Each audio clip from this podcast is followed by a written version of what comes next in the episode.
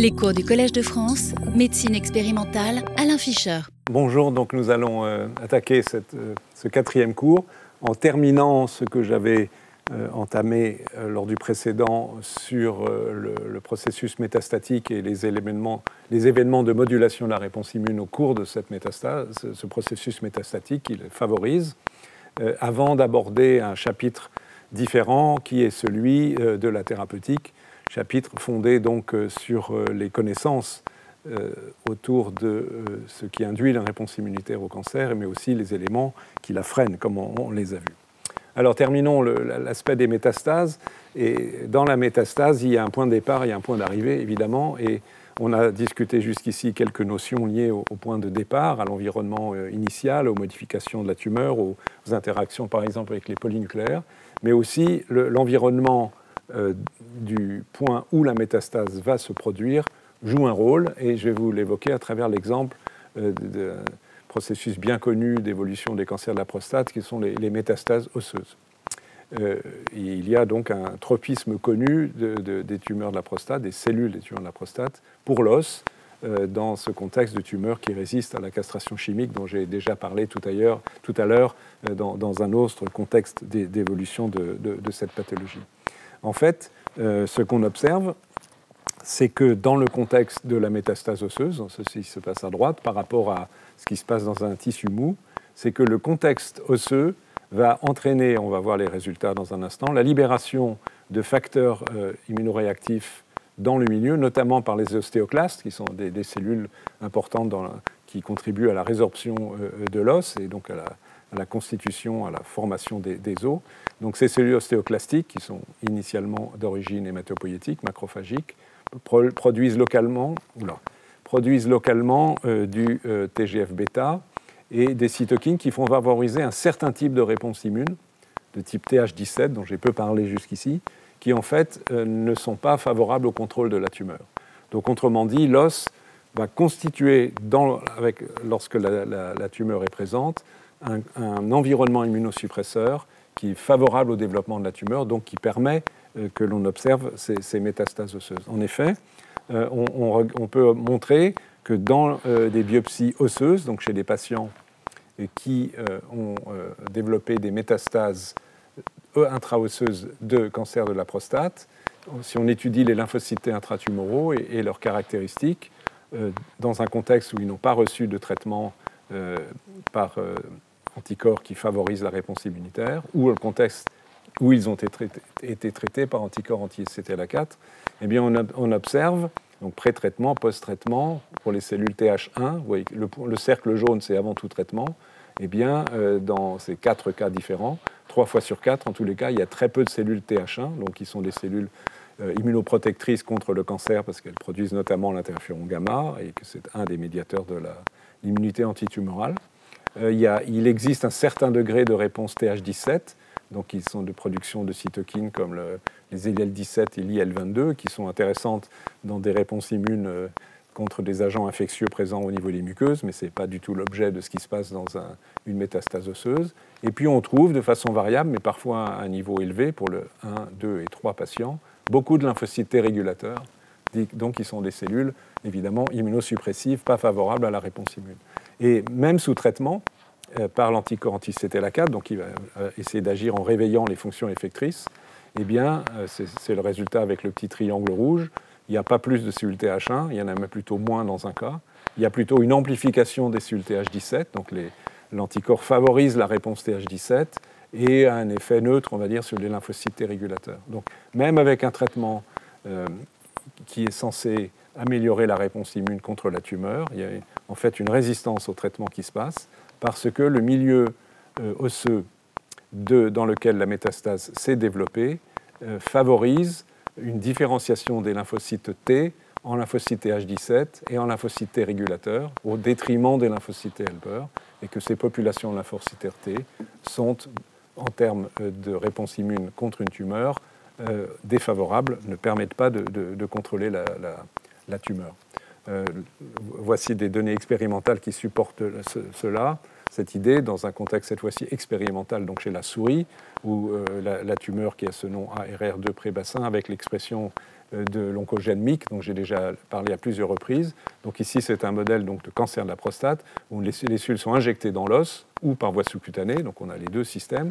Ce, sont des tumeurs résistantes à la castration chimique dont j'ai déjà parlé, et on va étudier l'effet du traitement par les anticorps, dont on va reparler ensuite, qui sont les anticorps anti-CTLA4 et PD1, susceptibles de moduler la réponse immunitaire. Et ce qu'on observe, c'est qu'on a une résistance complète, comme vous pouvez le lire et le voir plus exactement, de cette tumeur à ce traitement, puisque la survie des souris, qu'elles aient reçu ou non les anticorps, est strictement la même. Toutes les souris décèdent, comme vous pouvez le voir, à peu près en, deux mois et demi après l'injection de, la tumeur. Donc, pas d'effet d'immunothérapie. Et si on observe donc, au niveau des tumeurs quelles sont les cellules qui sont présentes, lorsqu'il s'agit de tumeurs intraosseuses, c'est l'image de gauche ici, et lorsque euh, ce sont des tumeurs sous-cutanées, ici c'est l'image de droite. Et c'est assez flagrant de voir donc, la distribution des cellules définies par leur euh, profil d'expression de gènes et chaque point étant une cellule. Donc c'est une analyse unicellulaire des cellules infiltrant les tumeurs.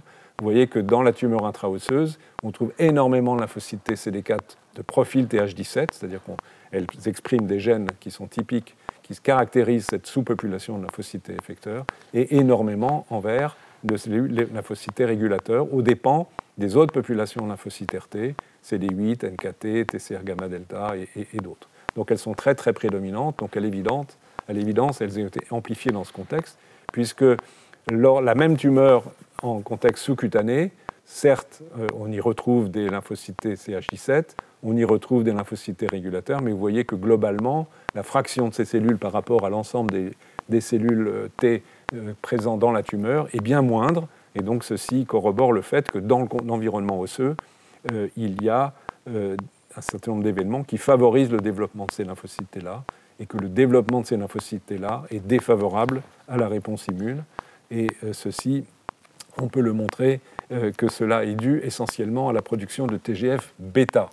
Alors, même modèle expérimental où on va regarder la croissance tumorale euh, après une semaine, après deux semaines, après trois semaines, dans différentes conditions de traitement à nouveau par ces fameux anticorps qui lèvent les freins des réponses immunes en principe, mais on a vu que c'était inefficace pour ce type de tumeur, c'était la 4 plus anti-PD1. Mais ici, on va rajouter des, traitements qui visent des protéines qui sont sécrétées par les cellules des ostéoclastes. Je vous ai parlé tout à l'heure, on va les remontrer, ils étaient sur cette diapo-là. Donc ces ostéoclastes qui vont produire le TGF-bêta et quelques autres substances. Donc c'est sur ces substances qu'on va essayer d'agir pour voir si on peut réduire euh, la croissance tumorale en modifiant le contexte immunologique dans lequel cette tumeur se développe. Voilà. Euh, donc, au, bout d'une semaine, il n'y a pas de croissance tumorale, quoi qu'on fasse, c'est trop tôt. Au bout de deux semaines, qu'est-ce qu'on observe? Sont Les souris traitées par anticorps anti-CTLA4 et PD1 ont un certain niveau de croissance tumorale. Euh, si on bloque la cytokine qui s'appelle interleukine 6, on a la même croissance tumorale. Si on bloque une autre cytokine qui agit avec les ostéoclastes qui s'appelle le rank ligand, on a peut-être un petit effet euh, d'amélioration de la croissance tumorale, mais ce qui est absolument flagrant, c'est que si on neutralise le TGF-bêta, en vert ici, la croissance tumorale est pratiquement annihilée. Et c'est encore plus net après trois semaines. Vous voyez que contrairement à la croissance tumorale, entre guillemets, contrôle, en présence uniquement des anticorps censés réveiller la réponse immunitaire, ou si on a neutralisé l'IL6, ça ne change rien. Il y a un effet partiel de la neutralisation du rank ligand, mais un effet extrêmement spectaculaire euh, de la neutralisation du TGF-bêta. Donc ici, euh, on, peut schématiser les choses ainsi. Dans l'os, si des cellules tumorales sont capables, sont capables d'arriver jusqu'à l'os, euh, l'activation locale des ostéoclastes provoque la production de TGF-bêta, et aussi quelques autres cytokines, mais ce qui est pertinent, c'est le TGF-bêta. Ce TGF-bêta agit sur des lymphocytes qui ne sont pas encore différenciés en cellules effectrices et favorise le développement ou le recrutement local, ça peut être l'un et l'autre, de cellules T H17, donc de cellules effectrices mais qui n'auront aucune action contre la tumeur, et de lymphocytes régulateurs euh, qui bloquent globalement la réponse immune. Et donc, même si vous ajoutez des anticorps ici euh, qui bloquent euh, les freins des réponses immunes, c'était la 4 et PD1, on ne change rien. Par contre, si on ajoute des anticorps qui bloquent le TGF-bêta, ici, donc ce phénomène va être réduit et de ce fait, la tumeur va régresser. Donc, en fonction du contexte, dans un tissu mou, eh bien, ce phénomène n'existe pas. Et assez souvent, l'utilisation, qu'on va le revoir en détail dans, quelques minutes, l'utilisation des anticorps qui bloquent les, checkpoints euh, de, réponse immune, donc ces petits anticorps-là, ont un effet favorable assez souvent euh, et, favorisent la réponse immunitaire en levant les freins. Ce n'est pas le cas dans l'os. Pas le cas dans l'os parce que les lymphocytes qui sont présents euh, ne sont pas des lymphocytes effecteurs d'une réponse contre les cellules tumorales à cause de la présence du TGF-bêta. Et donc il faut ajouter la neutralisation du TGF-bêta pour obtenir un effet bénéfique. Donc ceci démontre que l'environnement dans lequel la métastase se produit, ici l'os, joue un rôle essentiel dans la détermination de l'orientation de la réponse immunitaire. Et ce TGF-bêta explique le facteur favorisant du contexte osseux et qu'on observe des métastases de ces cancers de la prostate et d'ailleurs d'autres cancers. Et euh, peut-être euh, cette euh, observation du rôle, la démonstration du rôle du TGF-bêta, tel que ça a pu être dans des, montré pardon, dans des modèles euh, animaux chez la souris de, tumeurs intraosseuses, apporte une piste thérapeutique pour, pour, ce type de métastase. À voir à l'avenir, bien sûr, il faut observer tout cela avec prudence, mais en tous les cas, c'est une approche pertinente qui mérite d'être testée. Donc le résumé est là, les ostéoclastes, qui incidemment favorise une lise osseuse, ce qui, sur le plan anatomique, permet l'implantation des, cellules cancéreuses, production surtout TGF-bêta, l'IL6 probablement joue un rôle moins important, inhibe les TH1, qui elles sont importantes pour la réponse immune, recrutement, activation des TH17, des cellules régulatrices, immunosuppression et échappement tumoral, et donc peut-être, peut-être excusez-moi, le TGF-bêta en particulier est une cible thérapeutique pour lever ce mécanisme d'immunosuppression. Donc voilà, on, arrive au bout de, la partie du cours qui concernait l'analyse des mécanismes d'échappement tumoral. On en a évoqué un certain nombre, pas tous. Vous avez vu qu'ils étaient complexes, divers et liés à, de, euh, de, nombreuses cellules qui constituent le micro-environnement tumoral.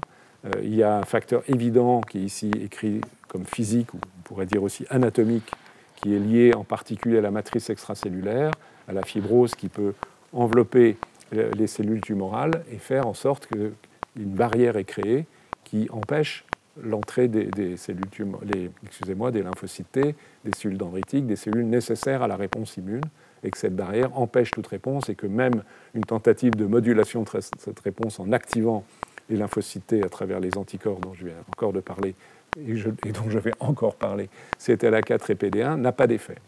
Et puis, donc, les différentes cellules présentes, les fibroblastes, qui produisent la matrice extracellulaire, mais aussi des molécules immunosuppressives, les macrophages lorsqu'ils sont immunosuppresseurs, les polynucléaires neutrophiles, les cellules T régulatrices et les vaisseaux. On a vu que toutes ces cellules, dans les conditions euh, les, qui prévaut au sein des tumeurs, notamment d'acidose et, euh, d'hypoxie, sont des, une situation favorable à la production d'agents immunosuppresseurs qui limitent in situ ou autour de la tumeur euh, le recrutement et l'activation des, des, lymphocytes, le recrutement des cellules dendritiques. Pour ce qui concerne les processus métastatiques, interviennent un certain nombre de facteurs environnementaux, locaux au départ, donc qui viennent rompre cet équilibre euh, entre cellules euh, tumorales entre guillemets dormantes, c'est-à-dire proliférant à bas bruit, et systèmes immunitaires réagissant aussi à bas bruit. Donc il peut y avoir une rupture de cet équilibre au niveau de la tumeur primitive liées à des modifications essentiellement génétiques et épigénétiques, et puis donc des aspects locaux qui expliquent la survenue de métastases dans tel ou tel tissu, et on vient de voir l'exemple de l'os en ce qui concerne les cancers de la prostate.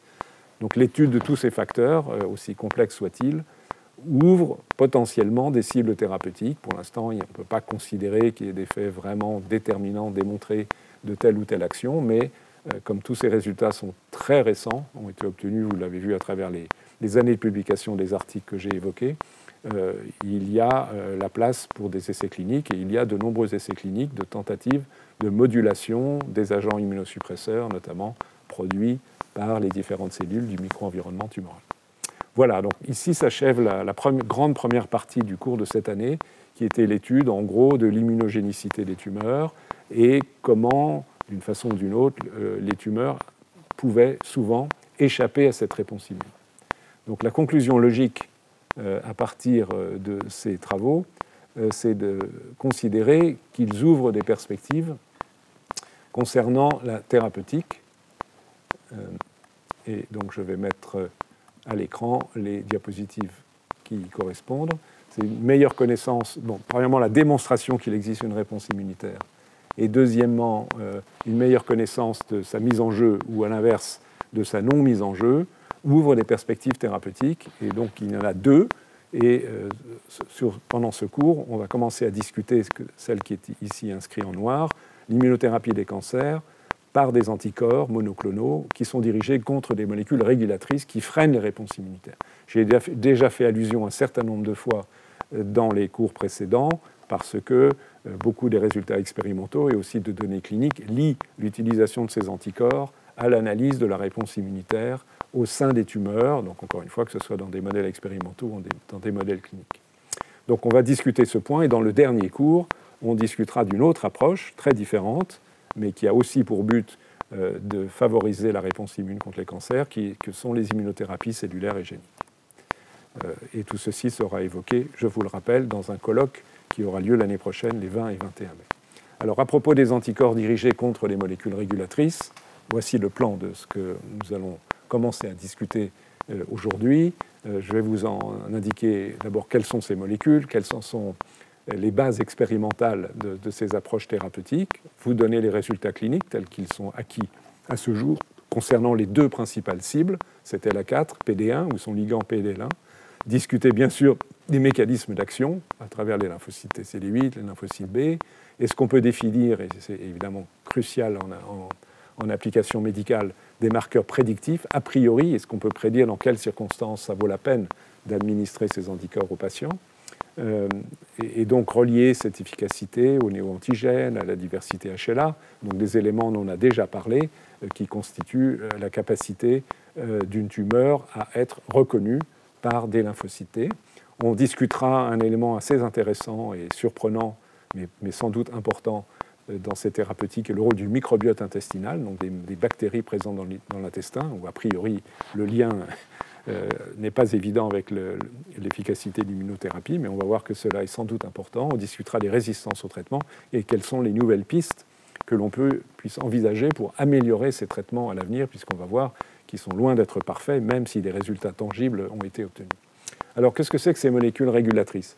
Ce, schéma évoque euh, toute une série d'interactions moléculaires entre, à gauche, ce qui peut être une cellule présentant un antigène, une cellule dendritique par exemple, mais aussi une cellule cible d'une réponse immune, donc typiquement une cellule cancéreuse, et à droite un lymphocyte T. Donc euh, la membrane plasmique ici du lymphocyte T, à gauche la membrane plasmique, soit d'une cellule dendritique, c'est en termes génériques, soit d'une cellule cancéreuse. au milieu, on reconnaît l'interaction euh, de base qui définit la reconnaissance de l'antigène par lymphocyte grâce à son TCR, le T-cell receptor, qui reconnaît un petit peptide, ici en bleu, qui est présenté par une molécule d'histocompatibilité. Donc ça, c'est la réaction absolument centrale qui permet l'activation des lymphocytes, ce qu'on appelle parfois le signal numéro 1, donc, qui définit le caractère spécifique de l'activation du lymphocyte qui va induire les fonctions effectrices, sa prolifération, etc. etc. Euh, y est associé, ce qui ne figure pas sur cette diapositive, les interactions avec les molécules HLA les molécules d'histocompatibilité, les molécules CD4 ou CD8 en fonction s'il s'agit d'un lymphocyte TCD4 qui reconnaît un peptide présenté par les molécules d'histocompatibilité de classe 2 ou CD8 pour les molécules d'histocompatibilité de classe 1. Pour cela, je vous renvoie au tout premier cours euh, de la série de cette année. Et puis à côté, il y a toute une série de molécules, et encore plus que celles qui sont exprimées ici, indiquées ici, qui joue un rôle dans cette interaction. Et cette, interaction, elle peut être positive ou négative. Positive, ça veut dire que ces molécules vont jouer le rôle de, entre guillemets, co-récepteurs, donc vont amplifier, vont servir de boucle d'amplification de l'activation des lymphocytes. Ce sont les interactions moléculaires qui sont marquées d'un petit cercle vert. Celle qui est la mieux connue, c'est celle-ci. On va y revenir parce qu'elle est importante pour cette LA4. Donc là, la molécule CD28 est une molécule qui est exprimée par les lymphocytes T et qui reconnaît deux ligands présents à la surface des cellules dendritiques, CD80 et CD86. Et on sait que cette interaction est essentielle et délivre un deuxième signal, si vous voulez, à côté du premier signal antigène spécifique, nécessaire à l'activation optimale des lymphocytes T. Il y a d'autres co-récepteurs qui agissent également dans le même sens. Je ne vais pas entrer ici dans, le détail de la discussion de chacun d'entre eux. CD27, OX40, CD137, CD ICOS, qui, dans telle ou telle circonstance, favorisent donc l'activation des lymphocytes, avec la, respectivement leur ligand. Alors, et à contrario, vous voyez un certain nombre d'interactions moléculaires qui sont définies par des cercles rouges. Ça veut dire que la conséquence de cette, cette interaction moléculaire a pour euh, objet et entraîne une suppression, une inhibition plus ou moins forte. Après, il y a une intégration de tous ces signaux, évidemment, au sein du lymphocyte une, mais une signalisation négative.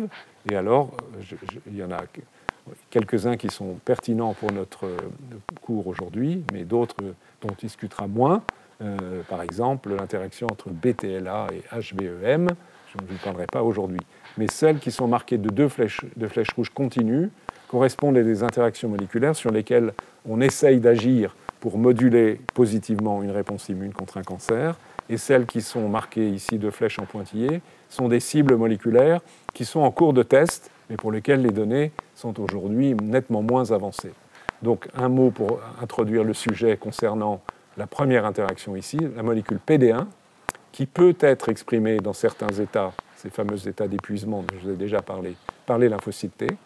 Et cette molécule PD1 peut interagir avec deux ligands, l'un qui s'appelle PDL1, l'autre PDL2, exprimé notamment par des cellules cancéreuses. Et ce signal est un signal négatif d'inhibition de l'action des lymphocytes.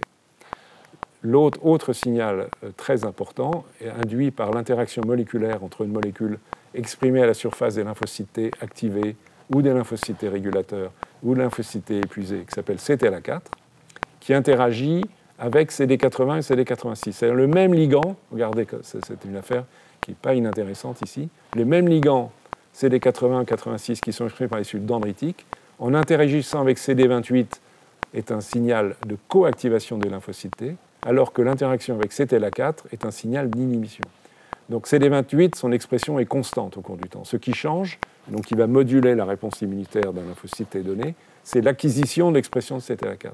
On va voir tout à l'heure que lorsque CTLA4 est présent, comme son affinité est plus élevée pour les ligands que ne l'est celle de CD28, eh bien, l'effet négatif prédomine. Donc, deuxième euh, voie moléculaire de suppression sur lesquelles on essaye d'agir avec des anticorps pour augmenter une réponse immunitaire. D'autres cibles possibles, la molécule LAC3, qui euh, peut être exprimée dans certaines situations, à nouveau plutôt d'épuisement, entre guillemets, épuisement des lymphocytes est une molécule qui interagit avec les molécules d'histocompatibilité de classe 2 et transmet un signal d'inhibition lymphocyte ou encore la molécule TIM3, ici représentée, qui interagit avec une molécule qui s'appelle galactine 9 et d'ailleurs avec d'autres molécules aussi, qui, sont, euh, qui induisent des, signaux immunosuppresseurs.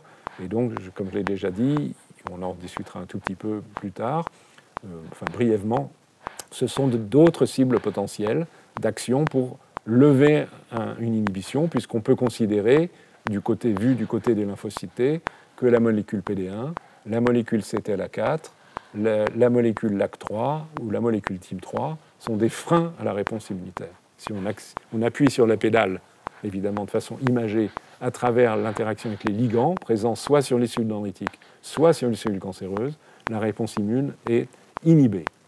Euh, il y en a encore quelques autres, comme les molécules KIR, qui inhibent en particulier l'action des cellules NK, mais aussi, dans certaines circonstances, des lymphocytes.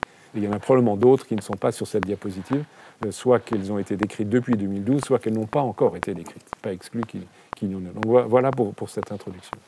Donc pour l'instant, il y a deux cibles qui font l'objet euh, de thérapeutiques et qui sont en place maintenant depuis un petit nombre d'années. PD1, CTLA4, donc il se trouve que ces deux molécules, comme je viens de le dire, sont exprimées à la surface des lymphocytes longtemps activés et épuisés, ce qui est typiquement euh, l'image qu'on observe lorsqu'il y a souvent de lymphocytes intratumoraux. Donc ce sont des lymphocytes qui ont réussi à pénétrer une tumeur.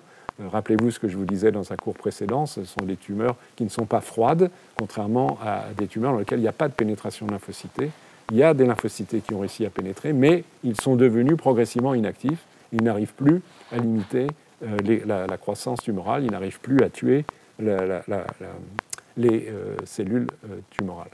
Donc l'action de ces deux molécules ne se fait pas au même niveau. En ce qui concerne CTLA4, on sait que son action se situe au niveau essentiellement des organes lymphoïdes, donc là où se fait l'initiation de la réponse immunitaire. Donc je vous rappelle que les cellules dendritiques, qui sont schématisées en bas dans cette interaction euh, cellulaire, ces cellules dendritiques, elles migrent à partir de la périphérie. Donc pour ce qui est d'une tumeur, elles migrent à partir de la tumeur. Elles sont chargées de peptides issus donc, de néo-antigènes tumoraux, par exemple, et euh, vont permettre l'activation de lymphocytes spécifiques de ces peptides dans l'organe lymphoïde via l'activation par le TCR. Et il y a le signal 2, où j'ai déjà dit un mot, d'interaction entre CD28 ou B7. B7, c'est aussi CD80 et 86 dont je vous parlais tout à l'heure.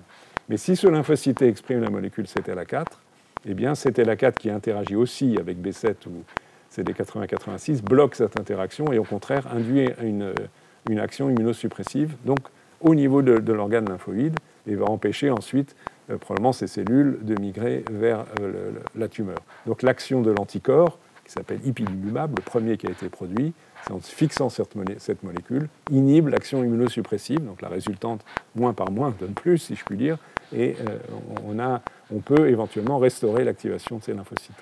En ce qui concerne le second signal ciblé, PD1, donc PD1 est une molécule qui est ici schématisée ici à la surface d'un lymphocyte T qui a été chroniquement activé, mais cette fois-ci, on n'est plus au niveau d'un organe lymphoïde, au niveau de la tumeur elle-même. Donc ce sont des lymphocytes présents dans la tumeur, mais qui expriment PD1 face à une tumeur qui exprime au moins un peu un ligand comme PDL1 ou PDL2. Et donc on sait que cette action-là, cette interaction est euh, immunosuppressive. Donc l'objectif thérapeutique, c'est à l'aide d'anticorps monoclonaux qui ont ces doux noms, il y en a plusieurs, atezolizumab, avelumab, durvalumab, qui ciblent PDL1, donc euh, ou bien euh, qui cible PDL1, oui, à la surface de la cellule tumorale, ou PD, anti-PD1, pembrolizumab, nivolumab, ce sont les principaux utilisés, à vrai dire, anti-PD1, qui ciblent PD1 à la surface du lymphocyte, c'est de bloquer cette interaction moléculaire et favoriser euh, la, fonction de ces lymphocytes. Donc c'est les idées qui se sont développées. Et juste pour vous donner une idée du développement médical de toute cette affaire, euh, vous voyez une chronologie dans le temps avant de revenir à des aspects plus scientifiques. le premier anticorps qui a été développé, c'est celui qui est dirigé contre 7LA4. Il a été développé en juin 2000, a commencé à être traité. Et euh, le, petit point ici indique euh, le fait que la FDA aux États-Unis a approuvé l'utilisation d'un tel anticorps pour traiter les mélanomes, les mélanomes métastatiques. Vous voyez que ça date de 2011 environ. Et ensuite, euh, il y a eu pour les anticorps anti-PD1 des, toutes sortes d'essais cliniques et l'approbation d'utilisation thérapeutique pour le mélanome à nouveau pour 7 anticorps anti-PD1 en, 2015 environ, pour certaines formes de cancer du poumon, pour la maladie de Hodgkin, etc. Et d'autres anticorps anti-PD1 ou PDL1 qui peu ou prou font la même chose ont obtenu donc euh, une autorisation de mise sur le marché, sont, sont devenus des médicaments qui sont utilisés et que ces autorisations se sont multipliées entre 2015 et 2018. Donc il y a un certain nombre de tumeurs, pas toutes, loin de là, on va le revoir, mais pour lesquelles ces anticorps ont une action thérapeutique favorable. Donc ce développement s'est produit en l'espace, euh, sur le plan médical, d'une dizaine d'années, même si le premier anticorps avait déjà été généré en, l'an 2000. Donc ça, c'est le, le, tableau général de ce développement clinique. Euh, vous voyez, les, premiers malades traités, c'est en juin 2000 pour l'anti-CTL4. Enfin, les développements sont surtout depuis 2006. Les premiers malades traités avec un anticorps anti-PD1, ça se passe euh, en 2000, entre 2006 et 2007 environ. Donc, c'est un peu plus de 10 ans aujourd'hui. Donc, c'est relativement récent, mais quand même un recul de 10-15 ans qui permet d'avoir une idée de l'action et des limites de ces approches thérapeutiques à noter que parmi les approches thérapeutiques, l'une qui n'est pas inintéressante, c'est de combiner les deux approches.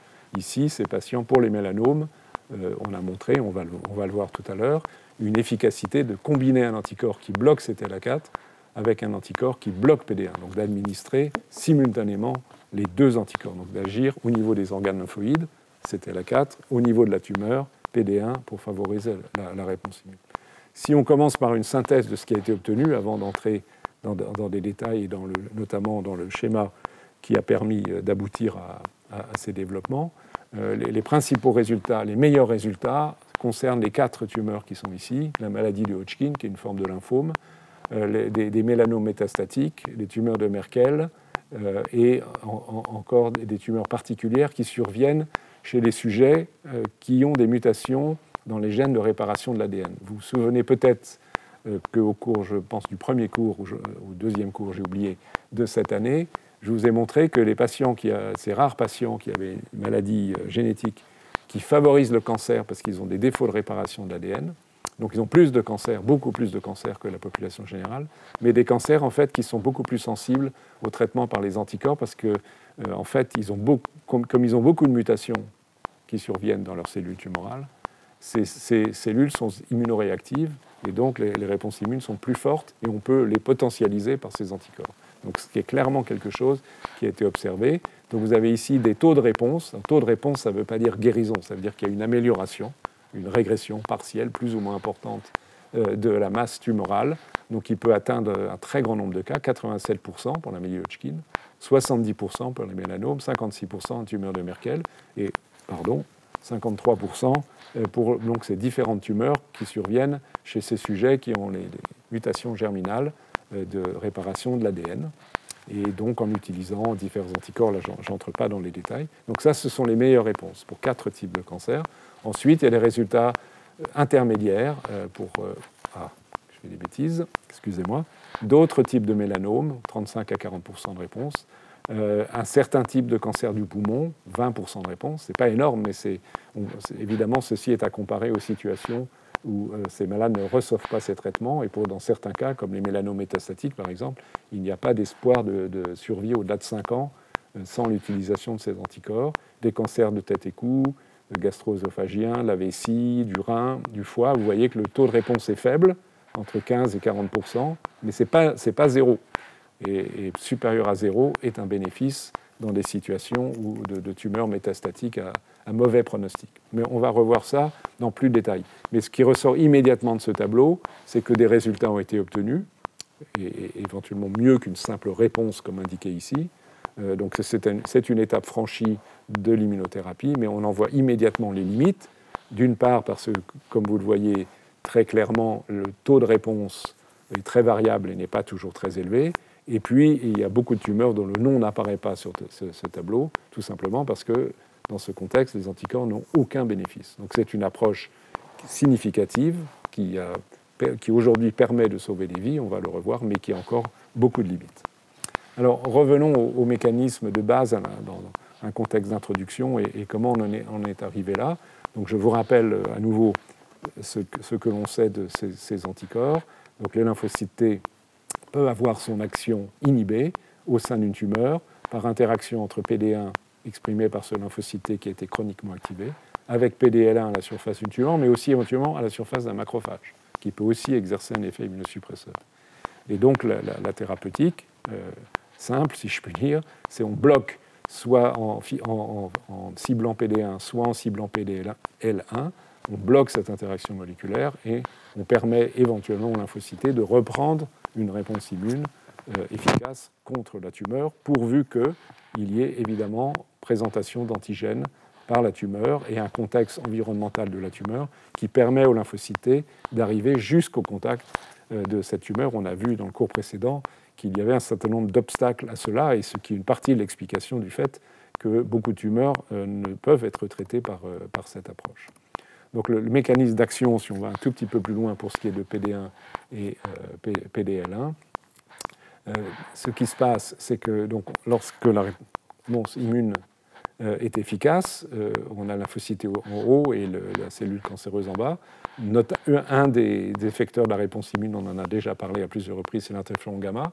Mais l'interféron gamma n'a pas qu'une conséquence en l'occurrence positive, c'est que si euh, la cellule tumorale exprime bien un récepteur d'interféron gamma, ce qui peut avoir un effet antitumoral, mais aussi peut induire via des, facteurs intermédiaires comme IRF1 la transcription du gène qui code pour PDL1 et faire que la tumeur se mette à exprimer PDL1, donc devienne plus résistante à l'action du lymphocyte. C'est une espèce de réponse euh, moléculaire de la cellule tumorale à l'action effectrice du lymphocyte T, et donc via interféron gamma, induction d'expression de PDL1, qui, qui euh, va être l'objet évidemment à nouveau de la thérapeutique.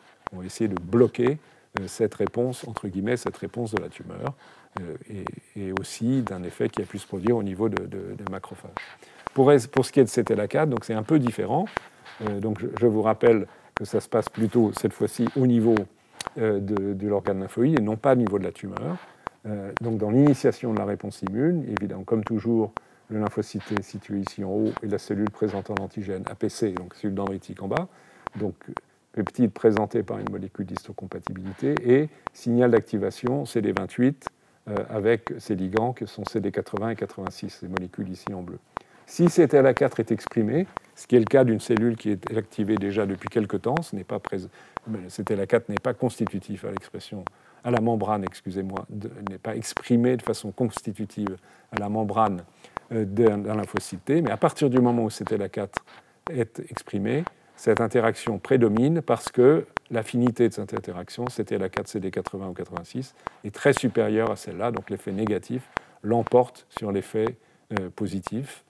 Et, donc, euh, ceci de façon active, induction d'un signal inhibiteur et perte d'un signal activateur, fait qu'il y a immunosuppression, donc immunosuppression que l'on va essayer de lever avec des anticorps donc ce qui est montré ici, euh, avec un peu plus de détails. Vous avez ici, qui intègre aussi les lymphocytes régulateurs, qui jouent un rôle important dans cette affaire pour CTLA4. Cellules présentant l'antigène, molécules d'histocompatibilité, peptides antigéniques, B71, B7-2, c'est les mêmes noms que CD80, CD86, cellules T euh, initiales, naïves, qui n'expriment pas CTLA4, mais qui expriment CD28 et le TCR. Au début, précocement après activation, donc il y a engagement du lymphocyte T sur la cellule présentant l'antigène parce qu'il y a la reconnaissance du bon peptide. Et il y a aussi l'engagement qui n'est pas montré là de CD28 avec B71, B72, CD80 86. Plus tard, au bout d'un certain temps, la notion de temps ici n'est pas complètement précise, euh, euh, moins quelques jours, le lymphocyte activé va se mettre à exprimer CTLA4, est ici, et donc CTLA4 interagit avec B71, B72 et inhibe, ce, petit signal, inhibe l'activation des lymphocytes T. donc si on ajoute des anticorps dans ce contexte, on inhibe cette interaction et potentiellement euh, cela va permettre aux lymphocytes d'exercer sa fonction effectrice. Mais il y a un deuxième effet possible qui concerne les lymphocytes régulateurs. Comme vous le savez, ces cellules qui régulent de façon euh, très précise beaucoup de réponses immunitaires. Les, cellules T régulatrices, parmi d'autres molécules qu'elles expriment à leur surface, il y a, euh, il y a CTLA4, donc qui est constitutivement exprimé, qui ne nécessite pas une préactivation.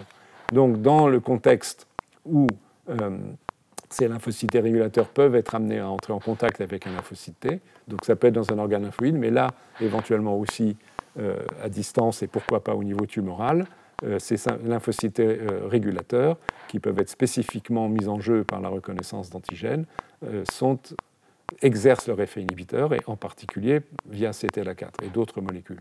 Mais si donc interviennent des anticorps qui neutralisent CTLA4, l'effet des cellules T régulatrices est inhibé, et elles peuvent même en mourir euh, parce qu'elles perdent des signaux de survie. Et donc on a ici un, deuxième mécanisme d'action d'anticorps anti-CTLA4. D'une part, restaurer l'action euh, effectrice de lymphocyte T effecteur, et d'autre part, bloquer et voire induire la disparition de cellules T régulatrices. Les, deux phénomènes coexistent sans qu'on sache précisément l'importance relative de chacun d'entre eux, mais probablement, très probablement, ces deux mécanismes de neutralisation sont mis en jeu euh, dans l'action des anticorps anti-CTLA4. Alors, je viens de vous faire une espèce de résumé introductif de tout ce que je vais développer maintenant de façon plus détaillée sur euh, l'action de ces anticorps, en commençant par le début, si je puis dire, c'est-à-dire quelles ont été les bases expérimentales qui ont conduit à euh, développer l'utilisation thérapeutique des anticorps anti-CTLA4, anticorps anti-PD1 et, PD-L1. tout est parti en fait d'analyse, une fois que ces gènes avaient été clonés, incidemment CTLA4 est un gène qui a été cloné par un chercheur français, euh, fameux immunologiste de Marseille, qui s'appelle Pierre Goldstein, c'est lui qui a identifié cette molécule, mais il n'en a pas suivi les, malheureusement, vous allez voir pourquoi, malheureusement la, suite de, l'étude des fonctions qui se sont avérées importantes. Donc d'autres chercheurs et en particulier M. Allison aux États-Unis, ont essayé de comprendre la fonction de cette molécule, qu'ils savaient être présent à la membrane des lymphocytes régulateurs et à la membrane des lymphocytes activés, en inactivant la présence de CTLA4 chez la souris.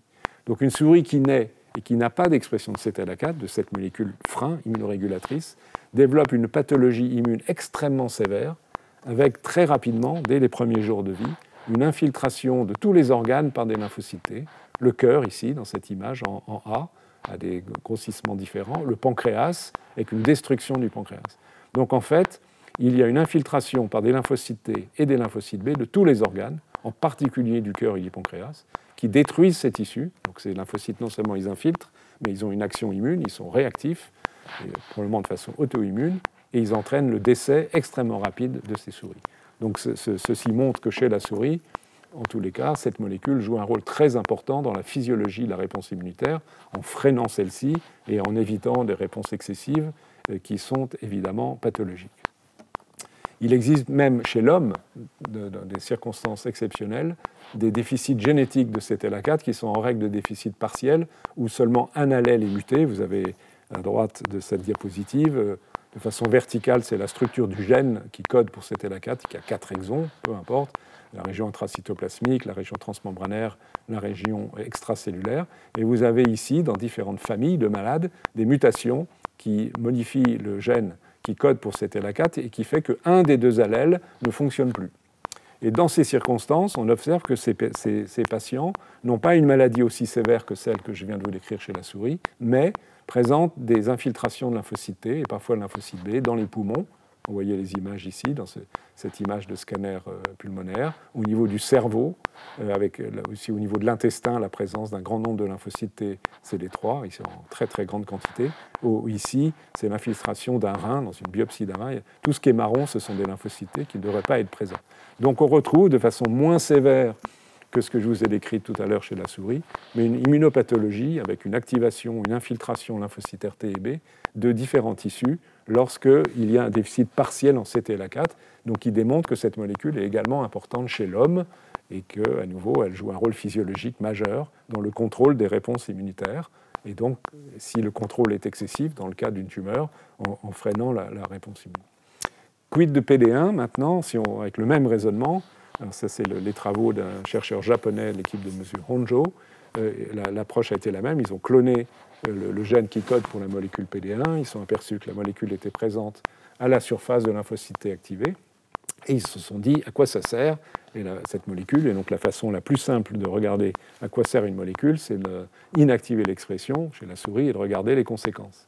Et les conséquences, c'est qu'à nouveau, il y a une, une, maladie, donc une immunopathologie qui est observée chez ces souris, mais une immunopathologie qui est beaucoup moins sévère que celle qui est induite par euh, le euh, déficit en, CTLA4, euh, puisqu'il y a certes une maladie rénale, aussi l'histologie d'un rein contrôle avec un glomérule et les, tubes, les tubules. Et eh bien, dans le contexte de déficit en PD1, il y a un infiltrat lymphocytaire qu'on retrouve dans le glomérule, mais sans qu'il y ait une destruction complète de ces glomérules. Les reins ne sont pas détruits.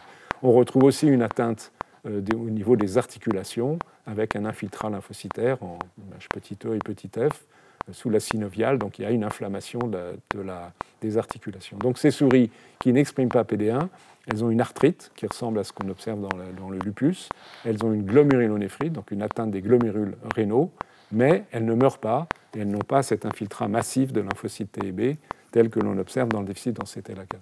Donc ça montre que l'influence globale de l'interaction entre PD1 et ces ligands est bien moindre que celle de CTLA4, mais que quand même, euh, c'est à l'évidence, cette molécule et cette voie moléculaire, en interagissant avec son ligand, est importante, puisque lorsqu'elle est absente, une immunopathologie qui ressemble à une maladie auto-immune est observée euh, chez ces souris, qui donne substance à l'idée qu'il s'agit de molécules importantes. Il, n'existe pas de déficit connu chez l'homme de ces molécules, donc on ne peut pas exactement, a priori, imaginer ce qu'il en serait chez l'homme, mais on peut faire, euh, disons, prudemment, raisonnablement euh, euh, l'inférence à partir des données chez la souris, que aussi chez l'homme, l'expression de PD1 participe du contrôle des réponses immunitaires. Alors ça, c'était les, notions de base sur PD1 et, et, la 4 Voyons ce qu'il en est des, débuts de tentatives de modulation de réponse immunitaire dans un contexte de tumeur. avant de traiter des hommes, ces chercheurs ont traité des souris, ce qui paraît assez raisonnable, qui portaient euh, des tumeurs. Et vous avez ici l'effet d'anticorps anti-CTLA4 sur la croissance euh, d'une tumeur. J'avais oublié de quelle tumeur il s'agit, mais peu importe, c'est le principe qui compte ici. Vous avez la croissance au cours du temps de la tumeur chez une souris qui n'est pas traitée. Et vous avez la croissance de la tumeur par une souris qui est traitée par un anticorps anti-CD28, donc il n'agit pas sur ce frein de, de l'immunité. Vous voyez qu'en gros, la croissance est la même. Les injections se font là, trois injections euh, pendant les dix premiers jours qui, précèdent la, qui suivent l'implantation de la tumeur. Et à contrario, et ce résultat est assez spectaculaire, dans ce contexte, l'administration, à trois reprises de l'anticorps anti-CTLA4, bloque complètement la croissance tumorale. Euh, vous avez ici un, autre exemple du même type, et même euh, ici un exemple où on traite plus tard, donc en fait la tumeur est déjà établie, donc c'est anti-CTLA4 à J0, c'est comme tout à l'heure, mais même l'anti-CTLA4 administré plus, tard, à J7 après l'implantation de la tumeur, a encore un effet et permet le contrôle de la tumeur. Donc dans ce, modèle expérimental-là, en tous les cas, l'effet de l'administration de l'anticorps anti-CTLA4 euh, est tout à fait spectaculaire et encourageant euh, sur la, possibilité d'induire ou de réveiller une réponse immunitaire de lymphocytes qui expriment CTLA4. Euh, donc, continuons avec euh, CTLA4 et, la clinique à partir de, ces données expérimentales. Donc, les, premiers résultats euh, publiés, ils datent, comme vous pouvez lire, d'il y a 10 ans. C'est paru dans le New England Journal of Medicine il, y a, il y a 10 ans. Et donc, sont traités ici. Donc, au début, il y a eu des tentatives diverses, mais quand même déjà fondées sur les premières données de connaissance d'infiltration de tumeurs par des lymphocytes donc le premier, euh, premier résultat patent, c'est le traitement de mélanome métastatique, pardon, il y a une erreur ici, de mélanome métastatique par anticorps anti-CTLA4, administré à une certaine dose, peu importe les détails, chaque trois semaines, quatre fois.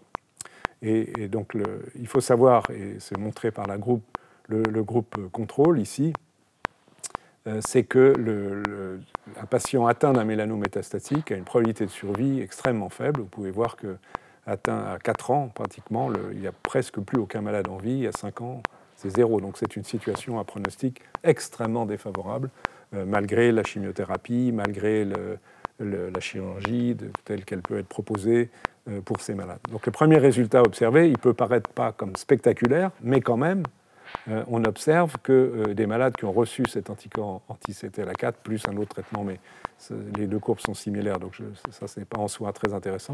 Il y a une petite fraction des patients en vie, entre 15 et 20% On veut dire que ce n'est pas énorme, mais c'est significatif. Et surtout, au il y a un plateau, ce qui suggère que là, il y a peut-être des malades guéris, en tous les cas, qui vont avoir une longue survie grâce à ce traitement.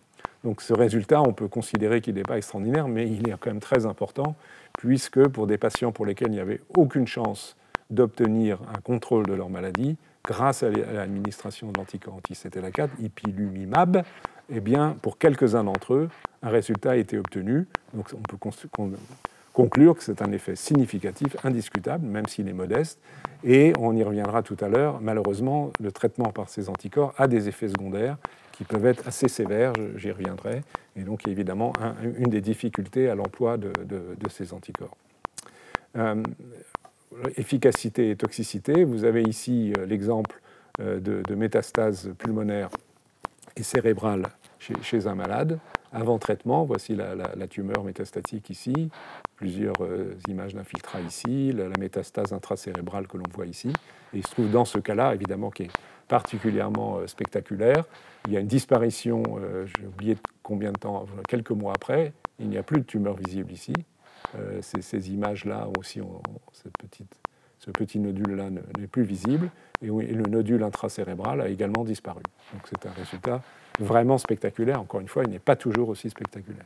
Donc, comme je l'ai dit tout à l'heure aussi, malheureusement, cette thérapeutique est associée à une certaine toxicité, et en fait, qui n'est pas une surprise énorme. C'est-à-dire qu'en fait, comme on lève un frein des réponses immunes, certes, on lève le frein contre les réponses immunes dirigées euh, contre la tumeur, mais aussi éventuellement d'autres cellules T qui sont impliquées dans des réponses auto-immunes ou inflammatoires. Et donc on peut observer, ce sont des biopsies chez des patients, des atteintes cutanées, des atteintes digestives, notamment digestives avec des colites et donc des diarrhées, ou des hépatites. Donc c'est évidemment une difficulté de gérer chez ces patients cette toxicité qui ne doit pas être trop élevée.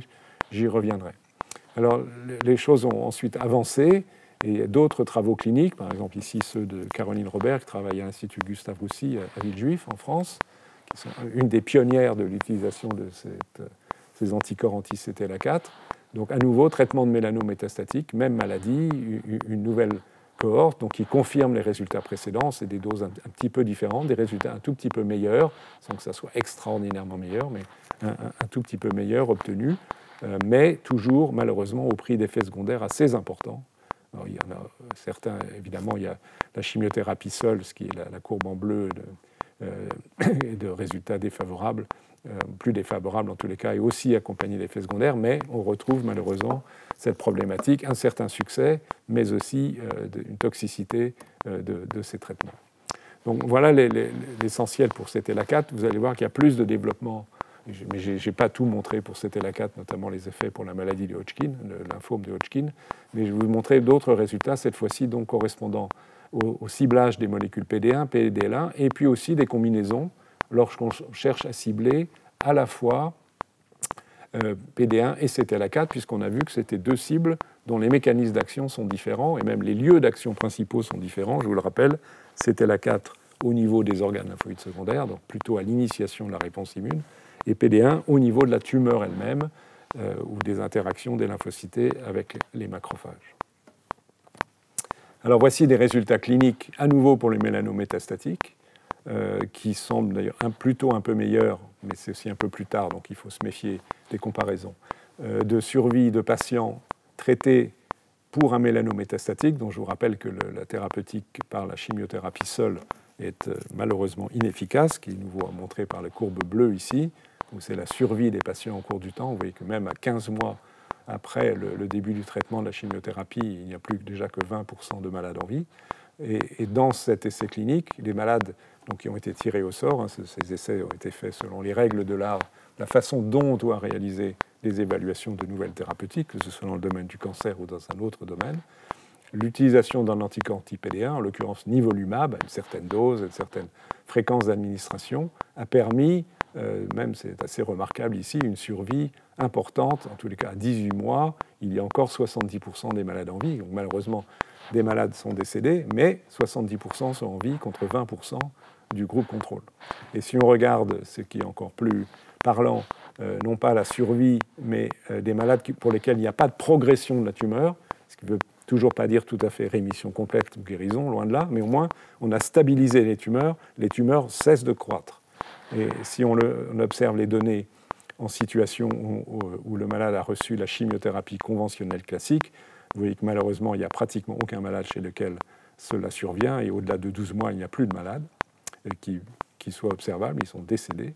Alors que les malades qui ont bénéficié de l'administration d'anticorps anti-PD1, eh bien, même s'il y a toujours des, malades qui progressivement ont une maladie qui reprend, il y en a 40% d'entre eux qui, 15, environ 15 mois après le traitement, sont en situation de euh, stable, on a stabilisé leur tumeur. Donc c'est un résultat qui est euh, assez frappant et évidemment très encourageant, même s'il est insuffisant, mais c'est la démonstration que le fait de bloquer l'interaction entre PD1 et PDL1, PDL2 au niveau tumoral a un effet bénéfique, au moins pour traiter des mélanomes métastatiques.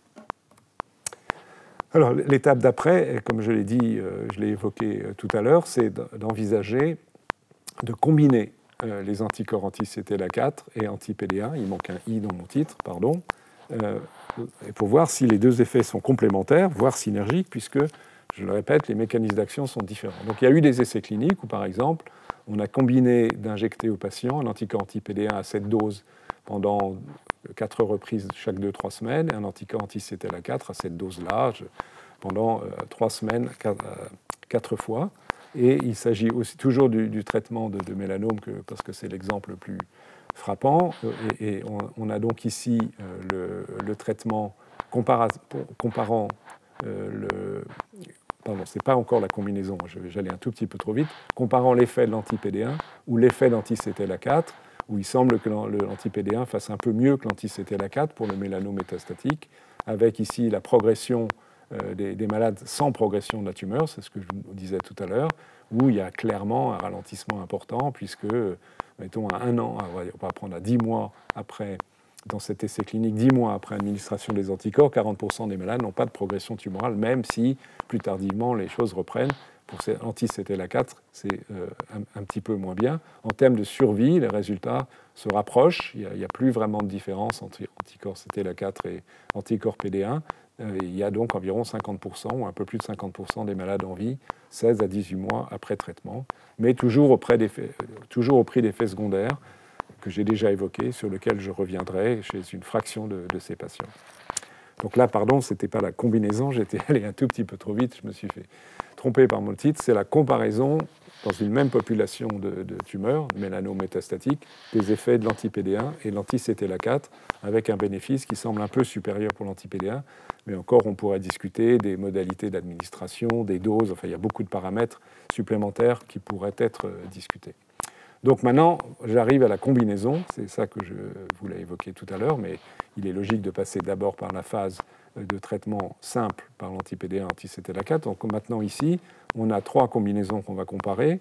Des patients qui reçoivent la combinaison d'anti-PD1 et CTLA4, vu que ce n'est pas tout à fait les mêmes doses que dans l'étude précédente, chaque trois semaines, quatre fois. Euh, encore une fois, tous ces paramètres peuvent être testés dans, différents sens pour améliorer l'efficacité, comparé à l'effet de l'anti-PD1 seul ou à l'anti-CTLA4 seul, à chaque fois avec un placebo. Et ce que l'on observe en termes de survie ici et de survie sans progression de la tumeur, toujours les mêmes paramètres euh, d'évaluation, vous voyez que la combinaison des deux semble faire un peu mieux. C'est significatif, mais pas spectaculaire. Euh, mais il semble que les patients qui aient reçu à la fois l'anticorps anti-PD1 et l'anti-CTLA4 ont une survie globale donc à 5 ans. Donc là, on a un recul beaucoup plus long hein, donc par rapport aux, études préalables. Euh, un peu plus de la moitié d'entre eux sont en vie au bout de 5 ans, 44% de ceux qui ont reçu un anticorps anti-PD1 et 26% de ceux qui ont reçu uniquement l'anticorps anti-CTLA4. Et à nouveau, le paramètre le plus important, le plus significatif, qui est le pourcentage de malades en vie et sans progression tumorale. Il semble aussi y avoir un petit bénéfice d'utiliser les deux anticorps, dans la mesure où le CTLA4 seul a un effet modeste, seulement 8% à 5 ans de malades en vie sans progression tumorale. PD1, anti-PD1 seul, 29%, combinaison des deux, 36%.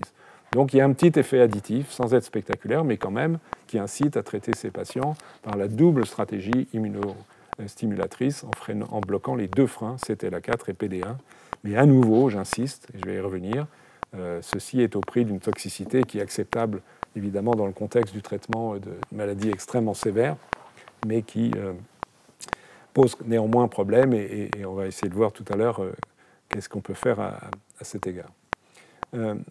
Une autre façon d'analyser les résultats de, ces essais cliniques, c'est de savoir combien de malades ont besoin d'être retraités. Euh, et on s'aperçoit, on peut analyser ici, c'est la même étude, que dans le groupe de patients qui ont reçu à la fois l'anticorps euh, anti-PD1 et l'anticorps anti-CTLA4, eh bien, le temps moyen pendant lequel les malades n'ont pas eu besoin d'autres traitements, autrement dit, ils vont bien, leur maladie ne progresse pas, c'est 18 mois. Euh, donc là, là, on a un effet spectaculaire de la combinaison comparé à l'utilisation seule euh, de l'anti-PD1, nivolumab, ou de l'anti-CTLA4, ipilimumab, où ce temps est seulement de deux mois, ce qui est assez modeste, même si il y a des, grands écarts, il y a des patients chez lesquels il, a été possible de ne pas les retraiter pendant 60 mois. Mais en moyenne, vous voyez que la différence est absolument considérable. Et la, force statistique de ces résultats est élevée parce que le nombre de malades traités, vous voyez, plus de 200 dans chaque bras, est, vraiment importante. Et, une autre façon d'analyser la, même chose, donc c'est ici, c'est les patients en vie euh, et qui ont nécessité ou non d'autres traitements, donc en, combinant excusez-moi, les deux anticorps, l'anti-PD1, anti-CTLA4. Dans le cas de la combinaison, euh, dans, des malades en vie à 5 ans, 5 ans après le traitement, donc c'est un résultat qui commence à être appréciable, 74% d'entre eux n'ont pas eu besoin d'autres traitements, no treatment. Et à l'inverse, 26% ont été retraités. Dans le cadre des, des traitements seuls, par anti-PD1 ou anti-CTLA4, c'est moindre, c'est moins bon, ça correspond aussi à, ces données. Donc toutes ces, manières d'analyser les résultats concourent vers l'idée, même si ce n'est pas absolument spectaculaire, que la combinaison des deux stratégies qui ciblent deux points différents d'immunosuppression des lymphocytes euh, est euh, bénéfique. cette combinaison est, bénéfique. Euh, alors maintenant, autre exemple, pour l'instant je n'ai parlé à peu près que du mélanométastatique. Donc il y a quand même quelques autres indications, heureusement, euh, de, cette euh, immunothérapie. C'est ici ce qu'on appelle les cancers du poumon non à petites cellules. C'est une des catégories de cancers du poumon qui sont favorisés par, le tabac. Et donc ici, ce qui est testé dans cet essai clinique, qui a été publié récemment, hein, l'année dernière, toutes ces données sont, très récentes, ce sont des malades graves, euh, des formes sévères, avancées de leur maladie, des malades qui ont rechuté. Et donc on va leur donner soit une chimiothérapie ou une chimiothérapie plus les anticorps. On continue d'utiliser une chimiothérapie pour limiter bien sûr la, croissance tumorale. Et voilà ce qu'on observe. Euh, vous avez donc les deux courbes. Ici, c'est la survie totale des malades, donc l'effet est moins spectaculaire que pour le mélanométastatique, mais quand même, pour les patients qui n'ont reçu qu'une chimiothérapie, 45 mois, 42 mois de recul, donc 3 ans et demi environ, vous voyez que, bon, si on prend le chiffre 2 ans, il y a 30% des malades en vie à 2 ans par chimiothérapie seule. Les malades qui ont bénéficié en plus de la combinaison d'anticorps anti-PD1 et CTLA4 ont un meilleur résultat sans qu'il soit infiniment supérieur. Mais enfin, on passe de 30 à 40 on gagne 10% de malades gagnés. Et si on regarde un peu plus tard, l'écart est même un peu plus élevé. Donc il y a une différence significative. Mais on voit aussi les limites de cette approche, on a un gain de, par cette immunothérapie de réponse immune permettant de contrôler des tumeurs, mais ce n'est pas un gain, décisif chez tous les malades, loin de là. Euh, les échecs restent nombreux et on, en discutera tout à l'heure. Euh, ici, on essaye d'évaluer le résultat euh, en fonction de l'expression dans la tumeur du ligand de PD1, PDL1. Est-ce que si on trouve le ligand, est-ce que c'est un facteur prédictif? On commence à s'intéresser à cette question, qui définit l'efficacité de la thérapeutique. Intuitivement, on aurait envie de penser que si on trouve le ligand de PDL1 exprimé par la tumeur, on a plus de chances que le traitement qui bloque l'interaction de, lymphocyte avec cette tumeur euh, soit efficace. dans le cas présent de ce travail-là, la réponse est non, mais on verra, il y a des résultats un peu contradictoires sur cette notion. Tout dépend en fait du seuil de détection, probablement d'expression de cette tumeur. Donc vous avez ici en haut la survie des patients chez lesquels on trouve une expression de PDL, excusez-moi, on trouve une expression de euh, PDL1, donc le ligand de, PL1, à au moins plus de 1%, des cellules tumorales. Donc c'est a priori pas beaucoup, mais on, les trouve un peu. Et euh, voilà le résultat. Donc on a la courbe verte, 40% de malades en vie à, à deux ans. Ce n'est pas très différent, c'est exactement la même qu'ici. Et si on regarde maintenant l'effet du traitement chez des patients qui n'avaient pas d'expression du tout détectée de PDL1, 40%. Donc aucune différence. Donc dans ce modèle-là, de ce type de cancer, avec la technique utilisée pour évaluer l'expression de PDL1 à la surface des cellules tumorales, on ne voit pas d'effet, ce qui est a priori un peu surprenant, mais c'est euh, le résultat objectif. Et donc ceci est, montré euh, à nouveau ici, où on, essaie de, regarder, mais après on verra des résultats un peu différents, que l'efficacité du traitement en termes de survie des malades en fonction du niveau d'expression de PDL1, enfin du taux d'expression de PDL1, enfin de la fraction de cellules exprimant PDL1. Donc il n'y a pas de différence vraiment euh, qui soit significative entre euh, les patients chez lesquels les tumeurs expriment pratiquement pas de PDL1. Euh, et ici, il en est de même par un autre type d'analyse. Là, on a essayé, de savoir, ce qui est aussi un résultat un peu surprenant, et on va voir des résultats contradictoires tout à l'heure, que est-ce que le, traitement est d'autant plus efficace si on trouve beaucoup de mutations dans les tumeurs Puisqu'a priori, plus il y a de mutations, on l'a vu euh, dans les cours précédents, plus il y a de mutations, plus il y a de chances qu'il y ait de néo-antigènes, plus il y a de chances qu'il y ait de réponse T. Donc il y a plus de chances qu'il y ait de réponse T qui soit réveillée par le traitement. Ben, ça n'a pas l'air si flagrant que cela. En tous les cas, si on met la, la barre à 10 mutations par mégabase, d'ADN pour euh, un million de paires de bases. Et ces résultats-là, donc, euh, en termes de, non-effet apparent d'expression de, PDL1, sont comparables avec ceux, en tous les cas, de survie en termes de traitement des mélanomes, on l'a vu, mais aussi de, cancer du rein. Alors, si on reprend les résultats cliniques, je vous ai déjà montré cette diapositive. Je ne vous ai pas montré tous les, effets. Donc ici, c'est de façon un peu, un peu plus euh, détaillée. Les effets des anticorps anti-PD1, je ne vous ai pas montré les effets dans la maladie de Hodgkin, mais ils sont assez bons. 87% de réponse. les, les mélanomes, on a vu, on a, déjà, on a discuté des cancers du poumon. Il y a aussi quelques effets donc minoritaires, mais non nuls, dans le traitement d'autres tumeurs, donc ils sont potentiellement euh, intéressants. Alors il y, a la, problématique de la toxicité, euh, que j'ai évoquée à plusieurs reprises. Lorsqu'on administre ces anticorps, on observe des effets qui sont schématisés et indiqués sur euh, ce diagramme, cette photo plus exactement, qui peuvent être des uvéites, une inflammation de la chambre antérieure de l'œil, une mucosite une bouche sèche par une atteinte des glandes salivaires, des atteintes cutanées, un vitiligo, la disparition de la pigmentation de la peau, des atteintes du cœur, myocardite, pancréatite, colite, euh, aussi des maladies neurologiques, enfin beaucoup d'hépatites, etc. Beaucoup d'atteintes possibles, la thyroïde, qui est, on va le voir, assez fréquemment euh, concernée. Donc beaucoup de, pathologies possibles qui sont essentiellement des maladies auto-immunes et inflammatoires, qui sont déclenchées en fait par le fait qu'on dérégule les réponses immunitaires dans leur globalité. Et donc on peut révéler des pathologies auto-immunes qui étaient jusque-là latentes et, qui sont le source de ces ennuis. Donc les, fréquences, vous pouvez les lire, c'est de l'ordre de 20% des malades traités par anticorps anti-PD1, 30% des malades euh, traités par anticorps anti-CTL4, et malheureusement, il y a addition des effets, puisque là aussi, de la même façon qu'il y a addition des effets en termes d'efficacité, il y a addition des effets en termes de toxicité. Euh, tout le monde n'est pas euh, touché, c'est clair, il y a des patients qui n'ont pas du tout de, ces effets. Pourquoi? Est-ce que c'est lié au fond génétique des patients, à leur histoire immunologique antérieure On ne sait pas. À la flore microbienne, on le verra d'une autre façon tout à l'heure. Tout ceci sont des hypothèses pour lesquelles on ne sait pas exactement ce qu'il en est. Euh, ce qu'on peut dire, c'est que pour l'anticorps anti-CTLA4, les, problématiques principale, c'est une colite inflammatoire, donc inflammation du gros intestin, et atteinte de l'hypophyse, de la glande endocrine hypophyse. Vous allez voir pourquoi dans une seconde. Alors que l'effet prédominant euh, secondaire de la neutralisation des anticorps, la neutralisation de PD1 par anticorps anti-PD1 ou PDL1, ça revient au même, c'est une atteinte de la thyroïde, qui est, la complication la plus fréquente, c'est une, inflammation de la thyroïde qui peut provoquer une, hypothyroïdie. Donc les mécanismes, euh, il y en a quatre schématiquement qui peuvent être discutés. Euh, si on part ici, on va partir en haut à droite. Dans l'exemple d'anti-PD1 en particulier, il est probable euh, qu'on favorise une augmentation de production d'auto-anticorps qui reconnaissent la thyroïde et donc qui attaquent la thyroïde et provoquent la thyroïdite. C'est l'hypothèse, c'est que c'est là qui se passe. Dans l'histoire de l'hypophyse, c'était la 4, là c'est une situation un peu particulière.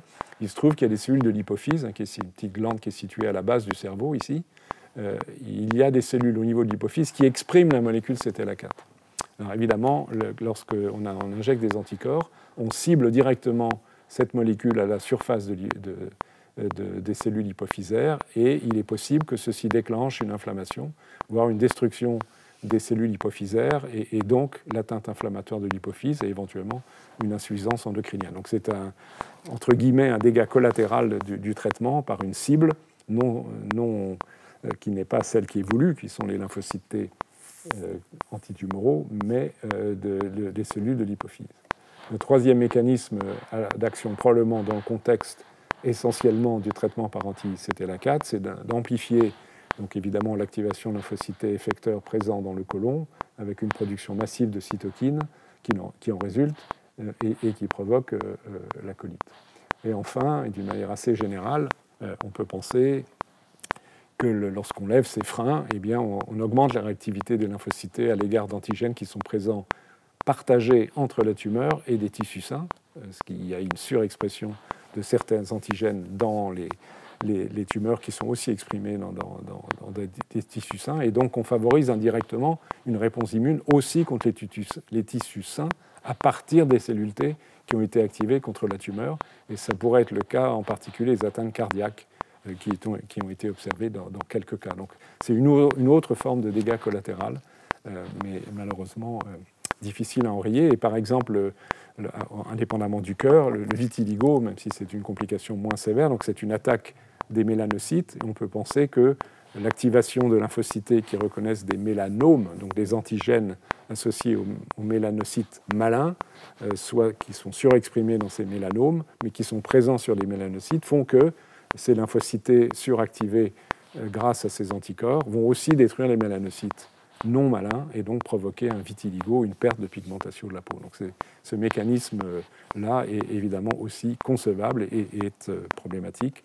On peut essayer de le limiter, mais il y a une balance délicate entre préserver autant que faire se peut l'efficacité de la réponse immune dirigée contre les cellules cancéreuses, le mélanome par exemple, et éviter ou limiter l'importance euh, des lésions induites euh, au niveau de, de tissu sain. Euh, je pense qu'il est important de dire un mot sur le fait que ces travaux ont été menés par deux grands chercheurs, qui, sont des chercheurs fondamentalistes, pas des cliniciens, M. Allison aux États-Unis et Onjo au Japon. Alors Allison, c'est lui qui a montré le rôle de CTLA4 et donc proposé l'utilisation des anticorps anti-CTLA4 pour le traitement de cancer.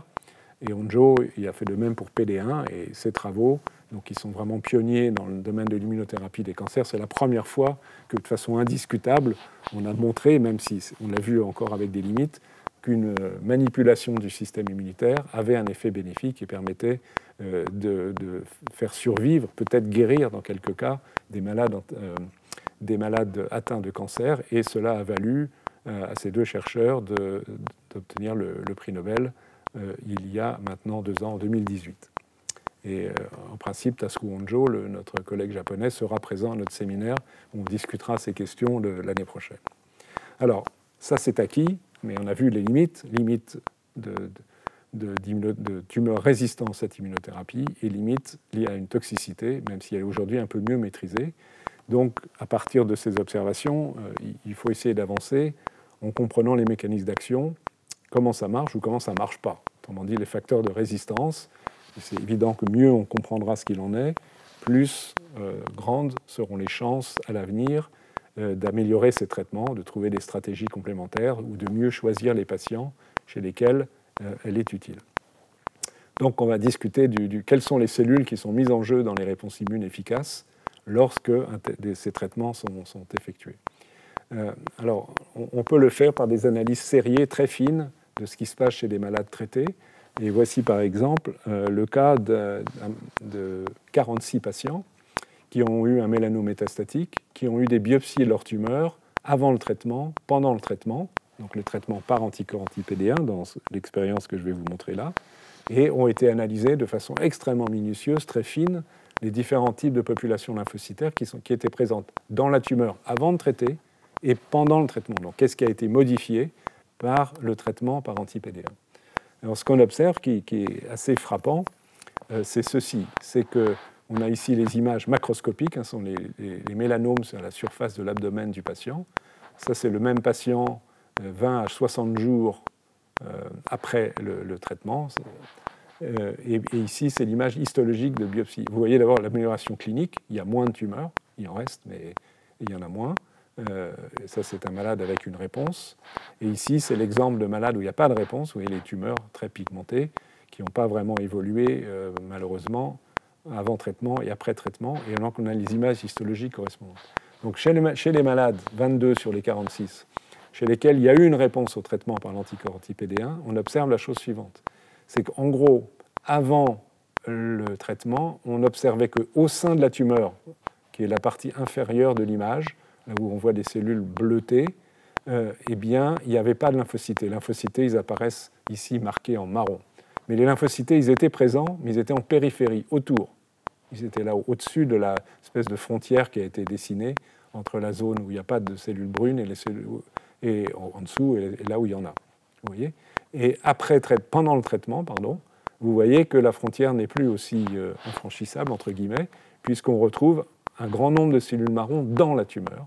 Donc ce que cela suggère, c'est que grâce à ce traitement, des cellules qui étaient euh, bloquées et ne pouvaient pas pénétrer dans la tumeur euh, sans doute à cause de, des effets immunosuppresseurs de la tumeur elle-même, éventuellement de macrophages. Cette inhibition a été levée, ils pénètrent dans la tumeur, ils peuvent exercer leur action. A contrario, chez les malades chez lesquels le traitement n'a pas fonctionné, 24 sur 46, eh bien, avant traitement, vous voyez qu'il y a de lymphocytes ni dans la tumeur, ni autour de la tumeur. Tout est bleu. Évidemment, ça ne change pas pendant le traitement. Ce qui suggère, sur, cette donnée, et on va, la compléter ensuite, c'est que pour qu'il y ait, ça, tombe un peu sous le sens, c'est pour qu'un traitement soit efficace, pour réveiller des lymphocytes inactifs, il faut qu'il y ait des lymphocytes Et que ces lymphocytes, certes, pas forcément au sein de la tumeur, mais au moins à proximité de la tumeur. Si la tumeur est complètement froide, comme selon un terme que j'ai déjà utilisé dans les cours précédents, et qu'il n'y a pas de lymphocytes à proximité susceptibles de reconnaître des antigènes tumoraux, même si vous injectez des anticorps susceptibles d'activer les cellules, s'ils ne sont pas là, il n'y a pas d'effet. Donc ça, c'est un certain sens. Il faut qu'il y ait à proximité la présence de lymphocytes T. Et ceci est ici quantifié. ici, c'est des images, la quantification des mêmes résultats. Euh, vous avez chez les, chez les, répondeurs le nombre de CD8 dans la tumeur et euh, dans la zone euh, invasive margin, donc en bordure. Vous voyez que sous, traitement, ça monte entre 20 et 60 jours ou un peu plus tard. Dans la plupart des cas, ça monte, il y a une variabilité. Il y a un point de départ qui n'est pas nul, ça dépend des, cas. Et, il y a aussi une certaine augmentation dans la zone marginale. Euh, chez les malades progresseurs, c'est un non-répondeur, tout est plat, pas de cellules initialement, et en gros, il n'y a, pas d'amélioration, ni dans la tumeur, ni en périphérie. Donc ce résultat est, important, il, montre comment l'anticorps est, susceptible euh, d'avoir un effet d'activation de cellules T qui sont à proximité de la tumeur et qui, grâce à la levée du frein, peuvent maintenant pénétrer et agir dans, la tumeur. Donc euh, la conclusion évidente de ces, données est que la réponse est fonction de la présence de lymphocytes TCD8 en marge de la tumeur, avant le traitement, au moins dans le cadre, cas de, la tumeur qui est étudiée ici, c'est-à-dire le mélanome métastatique. Euh, si on va un, tout petit peu plus loin, ce qu'on observe aussi, c'est que, euh, toujours dans cette étude, si on observe les lymphocytes qui sont présents en, périphérie, dans la invasive margin, la marge de la tumeur, et dans la tumeur eux-mêmes, euh, si on les marque non seulement pour CD8, mais aussi avec en rouge par un marqueur qui s'appelle KI67, qui identifie les cellules en train de proliférer, eh bien on s'aperçoit que beaucoup des cellules, surtout dans la zone intratumorale, sont rouges. Oui, celle-ci, celle-là, celle-là, celle-ci, etc., etc. Donc autrement dit, ce que euh, l'anticorps induit, c'est la pénétration, mais non seulement la pénétration, aussi l'expansion de ces cellules qui sont capables de se diviser, qui sont en situation de réponse immune active. Elles se divisent et elles sont certainement cytotoxiques et sont capables de, tuer des cellules tumorales. Donc c'est migration, activation. Ces deux phénomènes sont, euh, induits par euh, l'inhibition de l'interaction entre PD1 et PDL1 au niveau euh, de, la tumeur du, mélanome. Alors ici, dans, ces expériences-là, on va trouver un résultat qui est en légère contradiction avec ce que je vous ai montré tout à l'heure, mais c'est comme ça pour les cancers du poumon, c'est la, corrélation entre la présence de lymphocytes CD8 en marche, je vous l'ai déjà dit, l'expression de PD1 par les lymphocytes, mais aussi, ça c'est la contradiction avec un autre modèle, ça montre la complexité de ces analyses, l'expression de PDL1, de PDL1 par la tumeur. Donc ça, c'est le résultat plutôt attendu. Le résultat précédent était une surprise, mais une surprise qu'on ne peut pas éliminer. Donc voici les, données. Si on regarde euh, pour ce qui est des, CD8, donc la, présence de CD8 en marge de la tumeur avant traitement chez les malades qui ont répondu versus ceux qui n'ont pas répondu, c'est ce que je vous ai déjà dit, euh, ben, vous voyez qu'il y, a beaucoup plus de CD8. Mais si on regarde PD1, donc les malades qui répondent ont des lymphocytes qui expriment PD1, donc qui sont plutôt plus épuisés, mais les autres ont peu de lymphocytes, il faut dire. Mais donc ce sont des lymphocytes présents, mais peu actifs. Et au niveau euh, de, cette fois-ci de la tumeur, euh, là, il y a une petite, c'est pas spectaculaire, mais il y a une petite expression de PDL1 dans les tumeurs des malades qui vont répondre au traitement. Donc qui laisse penser qu'effectivement, il il y a cette, interaction entre PD1 et PDL1 peut avoir lieu et que l'inhibition de cette interaction a un effet bénéfique. Euh, pour CD4, il ne se passe rien. Pardon, ça, c'était, j'ai dit une bêtise, c'est dans la tumeur, mais les résultats sont les mêmes dans les marges de la tumeur. Plus de CD8, évidemment, chez les malades répondeurs, plus d'expression de PD1, c'est exactement la même chose, plus d'expression, un peu plus d'expression de PDL1 pour les probablement sur des macrophages en l'occurrence. Et, donc, euh, il y a une corrélation, je répète, attendue entre expression de PD1 par les cellules qui sont plus, en gros inhibées, ne fonctionnent pas mais qui, dont l'expression, la fonction va être restaurée par la neutralisation de la molécule PD1, dans un contexte où la tumeur a tendance à exprimer un peu PDL1. Mais vous avez vu tout à l'heure que les données pouvaient être différentes pour le cancer du poumon. En fait, elles ne sont peut-être pas si différentes que ça. Ça dépend peut-être du niveau d'expression. Peut-être qu'il suffit d'une très faible expression de PDL1 qui n'est pas détectée par l'utilisation des anticorps euh, utilisés dans certaines de ces données. Et donc le, niveau le seuil de sensibilité soit insuffisant euh, et qui, pourrait rendre compte de ces résultats apparemment discordants mais bon, qui sont quand même relativement secondaires. Donc ici, on peut conclure, euh, dans ce modèle, cette situation de, de métastatique, qu'on a bien le réveil, entre guillemets, de lymphocytes PD1 épuisés, donc, qui par ailleurs ont d'autres marqueurs, dont je vous rappelle l'existence d'autres molécules membranaires euh, associées à l'immunosuppression, comme type 3, LAC3, et, et, aussi toute une série de, molécules euh, exprimées par ces cellules. Ils ont un programme de, de, réponse immune non efficace, et on avait vu dans les cours précédents que pendant un certain temps encore, ce programme était réversible. Et donc, c'est ce qui se passe lorsque on neutralise euh, la, fonction de PD1, c'est-à-dire qu'on neutralise son interaction avec PDL1 à la surface des, cellules tumorales. Donc, ce réveil, euh, il, permet au sein de la tumeur à l'interaction avec euh, les, les, antigènes tumoraux, avec le TCR, l'interaction CD28 avec ses ligands qui est activatrice et le blocage de l'interaction PD1, PDL1. Et donc, dans le contexte de la tumeur, petit à petit, les lymphocytes peuvent, pénétrer. Elles sont aussi activées par les cellules dendritiques et tuer euh, un grand nombre de cellules cibles. C'est une vision simplifiée de probablement euh, ce qui se passe euh, au sein de la tumeur une fois le, le, traitement mis en jeu. Donc, ceci est schématisé à nouveau, anti-PD1, remise en, jeu de, circuits euh, activateurs, expansion. On a vu tout à l'heure le marquage qui indique qu'il y a une prolifération cellulaire, production d'interféron gamma qui va agir sur les cellules dendritiques, favoriser la présentation d'antigènes, favoriser la production de chémokines qui recrutent plus de lymphocytes ce qui peut expliquer qu'il y a aussi un accroissement de lymphocytes aussi en périphérie. Donc il y a, un cercle vertueux qui se met en place, euh, qui euh, permet donc, in fine, la cytotoxicité, la destruction de, cellules tumorales par un plus grand nombre de lymphocytes qui ont été recrutés en plus de ceux qui étaient présents. Donc plus grand nombre par expansion et par recrutement de lymphocytes provenant euh, d'organes lymphoïdes. Euh, si on va un tout petit peu plus loin dans la caractérisation des cellules T qui sont mises en jeu et euh, qui vont être responsables d'une réponse immune efficace, on s'aperçoit que ce n'est pas n'importe quel lymphocyte CD8, puisqu'on parle surtout ici de lymphocyte CD8, ce sont les cellules TCD8 qui expriment le facteur de transcription qui s'appelle TCF1, TCF1, donc il fait partie du programme de différenciation de ces cellules. Et ce qui est une notion importante, c'est que ces cellules T qui vont, entre guillemets, se réveiller, ont des propriétés proches de cellules souches. C'est-à-dire qu'elles sont capables d'une prolifération très importante et se différencier en cellules effectrices.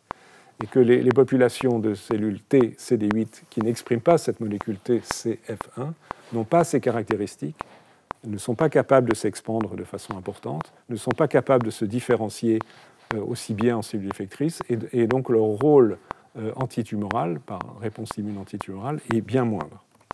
Euh, c'est schématisé ici euh, ainsi. Vous avez euh, des cellules naïves TCF1 positives qui s'activent. C'est CD44, c'est un marqueur d'activation au niveau d'un organe lymphoïde. Donc, n'est pas représenté ici la cellule dendritique qui vient activer, présenter les antigènes à la cellule T naïve. Cette cellule T naïve s'active et au bout d'un moment, au niveau de la tumeur, va exprimer PD1 et ce programme de, de, relatif euh, épuisement. Donc à ce stade-là, il y a deux possibilités. Soit ces, cellules perdent, dans le, pourrait dire dans le contexte de l'épuisement, la molécule TCF1, de la même façon qu'ils acquièrent aussi encore plus de molécules immunosuppressives. Et ces cellules-là, si je puis dire, sont perdues pour la bataille.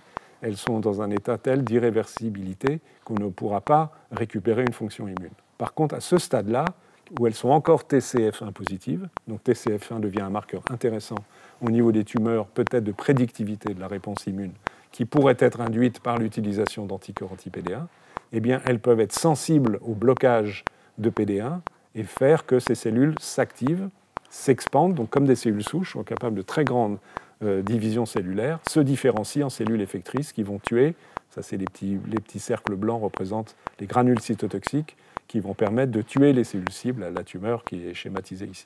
Donc ce nombre de cellules initiales peut ne pas être très élevé, mais leur qualité, entre guillemets, et notamment ce marqueur TCF1, qui est associé à un état donc, de, quasi-cellules souches, leur donne une capacité potentielle, réveillée par le traitement, de grande expansion, et donc d'un petit nombre de cellules, puis générer un grand nombre de cellules qui se différencient à cellules effectrices, capables de tuer euh, les cellules cancéreuses. Voilà, on va, on va s'arrêter là pour aujourd'hui. On, continuera lors du prochain cours à explorer les mécanismes d'action et les limites d'action de, ces anticorps dirigés contre PD1 et aussi CTLA4. Et on, on discutera aussi comment, quelles pistes pourraient être envisagées pour en euh, amplifier l'efficacité ou des pistes qui permettraient d'associer d'autres immunothérapies par des anticorps pour traiter euh, des cancers réfractaires jusqu'ici à l'immunothérapie. Retrouvez tous les contenus du Collège de France sur www.colège-2-france.fr.